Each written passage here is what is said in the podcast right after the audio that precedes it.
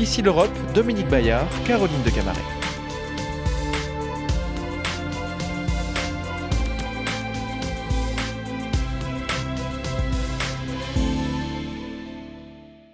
À tous, merci de nous rejoindre pour ici l'Europe à Bruxelles, au Conseil européen, où s'est tenu euh, le sixième sommet Union européenne-Union africaine, un sommet longtemps reporté pour cause de pandémie de Covid.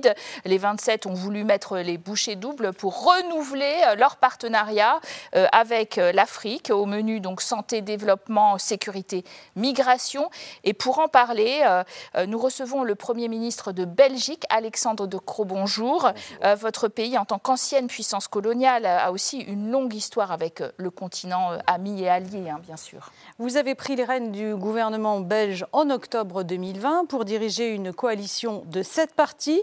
Vous-même êtes membre du Parti libéral flamand. Ce poste de Premier ministre est une consécration après une longue carrière ministérielle. Depuis 2012, vous êtes de toutes les coalitions. Vous avez notamment participé au gouvernement de votre prédécesseur, Charles Michel, l'actuel président du Conseil européen, en tant que ministre chargé du développement, ministre chargé également des Finances. Alors les 27 ont invité tous les dirigeants euh, africains, euh, à l'exception des dirigeants putschistes. Mhm. Euh, la, junte au pouvoir au Mali n'était donc pas représentée. Elle a pourtant été au cœur des discussions, j'imagine, en coulisses et même des discussions à la table, puisque au préalable, le président Macron a annoncé le retrait des forces françaises et européennes de ce pays. Est-ce que ça a un peu gâché l'ambiance? Bah, euh, je pense que c'est dommage le, développement qu'on voit au, Mali parce que c'est un, un, pays important pour la région, c'est un pays important pour l'Europe. Je pense que c'est un peu l'exemple de la raison pourquoi ce partenariat entre l'Europe et, l'Afrique est tellement important. Nous sommes des voisins. Si les choses se passent mal chez votre voisin, bah, ça a un impact sur vous aussi. Je pense que c'est assez, euh, assez clair. Mali, implication de longue durée euh, des pays européens, aussi de la Belgique. On, est actif là sur toutes les dimensions. On est actif dans la coopération développement, dans la coopération militaire euh, aussi. La décision a été prise de ne pas continuer cette, cette mission Takuba, mais on a été clair aussi du côté belge que les autres missions il y en a une qui s'appelle EUTM, qui est une, mission européenne de, formation des militaires. Celle-là, on la, continue. Je pense qu'il ne faut pas tout simplement rompre tous les liens avec le, Mali. On est clairement très inquiet par rapport aux développements qui ont eu lieu, mais, mais, ce serait, je pense, une faute de complètement rompre tous les liens. Il faut quand même, même si on n'est pas d'accord, il faut continuer à parler. Le moment où on ne se parle plus, bah alors on se distancie complètement et on n'a non plus, aucune influence. Euh, d'autant plus qu'au Mali, la task force Takuba se replie, mais au même moment, on voit que les mercenaires russes de l'agence Wagner, eux, sont de plus en plus présents. L'Afrique est en train de devenir un champ de rivalité entre Moscou et l'Europe? Mais implication internationale en Afrique euh, depuis longtemps. Hein. les Chinois le font aussi. C'est pas tout ça n'est pas. Sur le plan militaire, euh, jusqu'alors, on avait surtout euh, les Français qui avaient réussi à entraîner les Européens au Mali.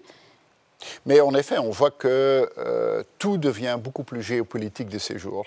C'est le cas dans ce que vous décrivez maintenant, c'est aussi le cas dans les, activités économiques, comme par exemple l'industrie pharmaceutique et la production de vaccins, c'est devenu quelque chose de hautement euh, géopolitique et c'est devenu un instrument d'influence et de liens, de liens politiques. Alors on peut être d'accord avec cela ou le déplorer, mais c'est la réalité, donc on doit s'adapter à ça. Ce qui est important, c'est que je trouve que l'Europe par rapport à sa relation avec, avec l'Afrique, est, beaucoup trop modeste. Nous sommes de loin le premier partenaire économique, de loin le premier investisseur en Afrique, de loin celui qui investit le plus dans la coopération au développement, de loin celui qui investit le plus dans le combat contre le réchauffement. Et de loin celui qui est le partenaire diplomatique de, plus, donc, de plus longue durée.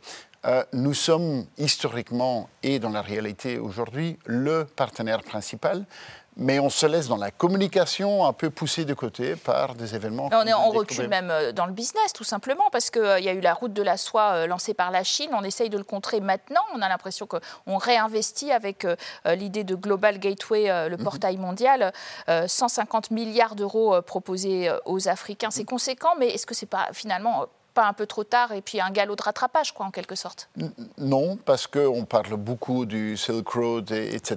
Mais dans la réalité, ben, c'est vraiment l'Europe qui, qui, qui, fait la différence et qui est un partenaire stable vrai, on, est aussi basé sur des valeurs et sur une, vision de la démocratie et de l'état de droit, etc. Mais je pense que de plus en plus, nos partenaires africains comprennent que bah, travailler avec un partenaire stable, ça a quand même des avantages euh, aussi. Alors, euh, vous parlez des valeurs, mais il y a aussi euh, les intérêts des Européens. Ils sont mhm. très soucieux des vagues migratoires qui sont mhm. importantes et ils aimeraient avoir plus de partenariat, de collaboration avec les pays d'origine. Bruxelles souhaite envoyer une mission Frontex au Sénégal. Frontex, c'est l'agence chargée de la surveillance des frontières européennes qui, là, va se déployer euh, à l'extérieur de l'Europe. Ce sera une première. Est-ce que c'est la bonne approche, cette approche sécuritaire pour endiguer des, des flots de migrants qui viennent chercher un avenir meilleur. Mais il faut une politique large. Hein. Et la, politique large, naturellement, c'est d'abord essayer de contrer les, raisons de la migration. C'est la précarité extrême, c'est le manque d'opportunités pour une population souvent très jeune. On investit beaucoup là-dedans, mais d'un autre côté, il faut aussi, je pense, plutôt aider les pays d'origine à, mieux gérer cette pression migratoire.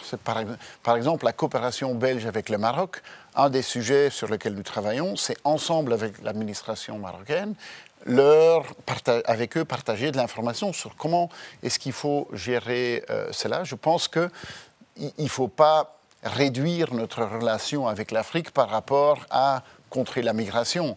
D'ailleurs, la migration, on a tendance en Europe à le regarder de notre point de vue, mais les flux migratoires au sein de l'Afrique sont multiples fois plus importants que les flux vers, euh, vers l'Europe. C'est un sujet politique extrêmement sensible avec la montée des populistes quand même. C'est un sujet euh, sensible et pas uniquement à cause des populistes. Hein. On, sait naturellement que à certains endroits en Europe, c'est une pression qui est très difficile à, à gérer. Mais ce que je veux dire, c'est qu'il ne faut pas réduire notre relation avec l'Afrique uniquement sur cet agenda, agenda-là. Je pense qu'à côté de cela, il y a un agenda économique qui est nettement plus important et qui, en fait, de retour, peut beaucoup nous aider dans cette euh, discussion euh, migratoire. Mais des initiatives comme Frontex qui vont euh, plus loin sur le terrain et qui travaillent ensemble avec les autorités locales, je pense que ça c'est vraiment important de le faire, bah, je pense que ces initiatives-là sont plutôt des bonnes initiatives, mais il ne faut pas les réduire uniquement à cela. Alors, la la question des, vaccins, c'est un sujet de, friction entre l'Afrique et l'Europe. Euh, les Européens souhaitent investir euh, finalement dans l'industrialisation, dans la capacité de production des Africains, mais les Africains clairement leur demandent la levée des brevets euh, sur les labos européens qui pour l'instant eh produisent des vaccins contre le Covid. Pourquoi à ce point on, est contre? C'est une discussion qui est devenue très politique et où je pense qu'en fait, il faut plutôt le rendre euh, pragmatique. Et honnêtement, du côté belge, bah, on n'a pas beaucoup de leçons à, prendre. Hein. Euh, si on regarde l'exportation de vaccins euh, produits en Europe, 70% bah, de cette production, elle a été produite en Belgique. COVAX, la Belgique a donné 11 millions de vaccins, ce qui veut dire pratiquement, bah, c'est un, vaccin par, Belge dans notre population. capacité locale, on a une société belge qui s'appelle Universels, qui est le partenaire de l'Institut Pasteur pour euh, la production à Dakar au Sénégal. On fait maintenant la même chose à Accra au, Ghana et on est en train de faire des accords avec plein de pays pour donc avoir cette production, euh, production locale. Mon impression, c'est que la contrainte n'est pas forcément le fait qu'il y a un, droit intellectuel sur, euh, ou un brevet sur, euh, sur, le, brevet, euh, sur le, vaccin. La vraie contrainte, c'est une capacité de production et aussi une capacité d'application. On, sait que dans beaucoup de pays, les, systèmes de, soins de santé sont très très faibles. le niveau de confiance dans, dans le système de santé est très faible et ça mène à des taux de vaccination qui sont très faibles. Mais par rapport à la livraison des vaccins, des vaccins, honnêtement, si on regarde toutes les annonces qui ont été faites dans le monde et la réalité, bah, les champions de l'exportation des donations, c'est les Européens. Ce n'est pas la Russie, ce n'est pas la Chine qui ont fait plein d'annonces, mais qui, dans la réalité, ont fait très peu de livraisons sur le continent africain. Alors on a vu au cours de ce sommet où il est question de renouveler le partenariat entre l'Afrique et l'Europe des frictions euh, sur euh, les questions environnementales. Euh, L'Europe veut faire des projets verts en Afrique, elle veut soutenir des projets qui ne sont pas polluants. Elle veut aussi, on le sait, taxer à ses frontières des produits issus de la déforestation, comme le cacao ivoirien par exemple. Et tout ça, ça fait polémique en Afrique. Les Africains dénoncent un peu un double standard euh, qu'ils trouvent euh, hypocrite. Est-ce que euh, vous avez pu trouver un compromis? Parce que les Africains, eux aussi, pour assurer leur développement, ils peuvent avoir besoin des hydrocarbures aujourd'hui. Ça, on, le comprend. Et naturellement, si on regarde l'histoire européenne, je comprends ce raisonnement du côté de nos amis africains. D'un autre côté, il faut maintenant tout faire pour éviter chaque émission de, gaz à effet de serre. Et donc, ça veut dire que nous, comme Européens, on doit prendre notre responsabilité. Ça veut dire qu'on doit aider dans les investissements, ça veut dire qu'on doit leur aider à, en fait sauter cette étape où nous, comme Européens, bah oui, on a fait des fautes dans, dans, l'histoire. Ce qui est intéressant, c'est que les flux sont en train de, de, changer. La Belgique est en train maintenant de faire plein d'accords avec des pays euh, africains. On vient d'en faire un avec, la Namibie pour avoir de la production locale d'hydrogène, hydrogène qui deviendra le vecteur d'énergie le plus important. Pour la Belgique, c'est important parce qu'on a beaucoup d'industries qui est d'haute intensité énergétique. On était aussi un point d'entrée dans l'Europe euh, continentale. On est en train de découvrir une sorte de nouvelle ressource naturelle pour certains pays africains qui pensaient ne pas beaucoup en avoir. C'est hmm? encore un pari l'hydrogène alors que certains pays africains ont des réserves de gaz euh, oui, mais, ces réserves de gaz peuvent aussi être utilisées pour fabriquer de l'hydrogène. On voit que plein de pays euh, le font. Ce qui est important, je pense, c'est que euh, on doit essayer au maximum de partager la technologie qui, existe. Il faut créer des, partenariats qui sont des partenariats rentables aussi pour les pays avec lesquels nous, euh, nous, travaillons. Mais je, pousserai quand même au maximum d'essayer de faire ce bond en avant et de sauter cette étape que les pays occidentaux ont fait, mais qu'aujourd'hui, je pense qu'il faut quand même essayer d'éviter euh, cela. le combat contre la déforestation, etc., nous, on doit jouer notre rôle euh, là-dedans, pas uniquement d'un point de vue humain, mais surtout parce qu'il bah, n'y a aucun pays qui peut combler euh, tout seul euh, ces défis auxquels nous sommes euh, confrontés. Alors, en, ouverture du sommet entre Union européenne et Union africaine, le président sud-africain a interpellé les Européens et leur a demandé de rendre aux Africains ce que vous leur devez. La restitution, c'est une problématique qui vous intéresse en tant que dirigeant d'un ancien pays colonisateur. Est-ce qu'on on doit quelque chose aux Africains et quoi? Bah, intéressant que vous mettez en avant le sujet, parce que la Belgique est un des précurseurs dans ce, dans ce domaine. Quand j'étais ministre du Développement, j'avais fait les premiers pas en disant bah, il faut inventariser tout ce que nous avons en, Belgique. Et on vient maintenant, il y a quelques semaines, de conclure un accord de restitution euh, avec la RDC, euh, où donc on a mis en œuvre toute une mécanique où en fait la RDC euh, a maintenant accès à tout notre catalogue. Ça c'est pour les œuvres d'art, hein, en fait. C'est pour, pour, les œuvres d'art, oui, tout à fait pour les œuvres d'art, mais on parle de dizaines de milliers d'œuvres d'art, où donc la, la mécanique, c'est, ben voilà, si cette œuvre d'art est acquérie d'une manière illégitime, euh, on peut faire un accord pour faire une, restitution. Nous sommes vraiment euh, un des pionniers dans ce, dans ce domaine-là. Et honnêtement, j'en suis assez fier. Je pense que c'est la, chose, la chose à faire. Ça rentre aussi dans une philosophie de partenariat entre égaux et aussi d'une philosophie de confiance euh, que nous avons. Je pense que le, le, le passé des pays africains, bah, c'est normal qu'ils ont accès à leur passé et que leur passé ne se trouve pas à Bruxelles ou, à Paris, mais chez eux. Alors avant d'entamer ce sommet euh, Union européenne-Union africaine, les 27 ont eu euh, une réunion à huis clos consacrée à la situation en Ukraine au moment où l'imminence d'une offensive russe revient en force. Que doivent faire, que peuvent faire les 27 Alors on doit continuer ce qu'on a fait jusque maintenant c'est montrer de l'unité. Et je pense que cette unité européenne et cette unité au sein de l'OTAN, on a surpris certains. Je suis convaincu qu'une partie de la stratégie russe était quand même d'essayer de diviser les pays, euh, les pays occidentaux. Et clairement, on a montré énormément d'unité. Et je pense qu'il faut montrer aussi de la fermeté par rapport à la structure de l'OTAN. On ne va jamais accepter la logique de sphère d'influence, on ne va jamais accepter que les nouveaux membres ne pourraient pas être défendus avec du matériel euh, militaire.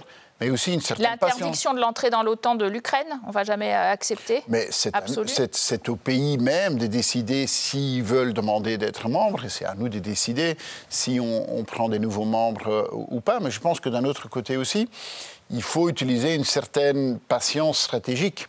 Il faut montrer qu'on a le sang-froid, il ne faut pas se laisser provoquer euh, dans, dans, dans, des, bah, des, des certains essayent en faire un peu une sorte de, de, de jeu, de, de, jeu de guerre. Euh, mais d'un autre côté, personne en Europe, j'espère, veut une guerre sur le, sur le, le, le continent euh, européen. Oui, mais Faut... justement, on hausse le ton, on prévoit des sanctions économiques des, sur les proches de Poutine. Euh, ça n'a pas l'air de vraiment fonctionner avec Vladimir Poutine. Bah, c'est clair que la, la, la relation entre l'Europe et, la Russie est, malheureusement se réduit finalement à, ce genre d'interaction, à, une relation de sanctions. Et je pense que c'est dommage, mais pour l'instant c'est nécessaire.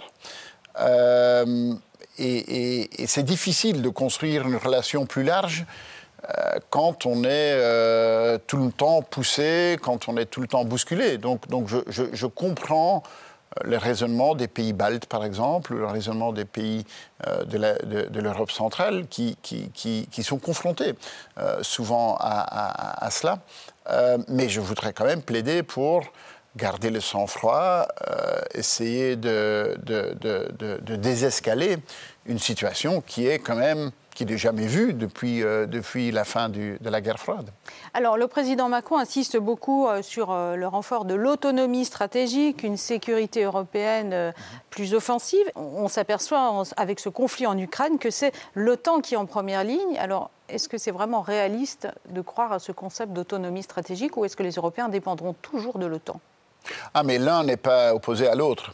Euh, c'est clair que l'OTAN est vraiment la pièce angulaire de notre système de, euh, de, défense. Mais si on veut que l'OTAN fonctionne bien, il faut que l'Europe puisse vraiment y mettre son poids. Il faut que l'Europe puisse construire elle-même beaucoup mieux son autonomie euh, stratégique. Alors, autonomie stratégique, ce n'est pas juste un concept militaire. On voit que ça se traduit dans beaucoup de secteurs économiques.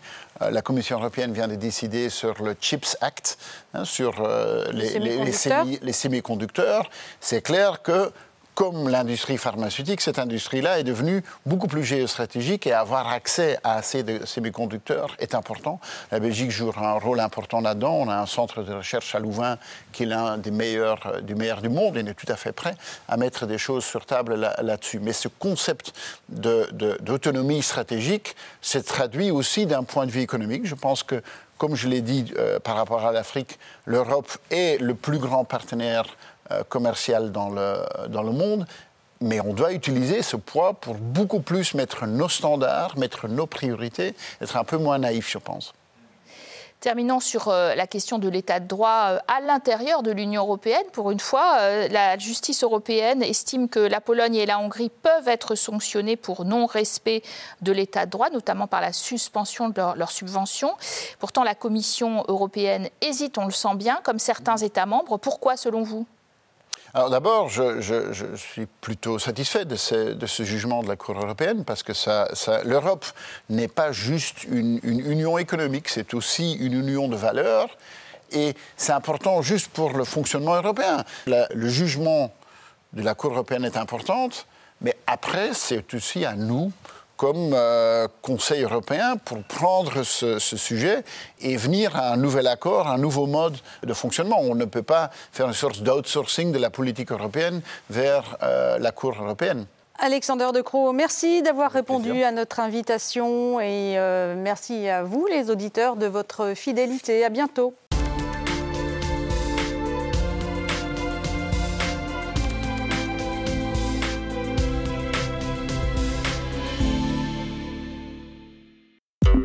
Mondoblog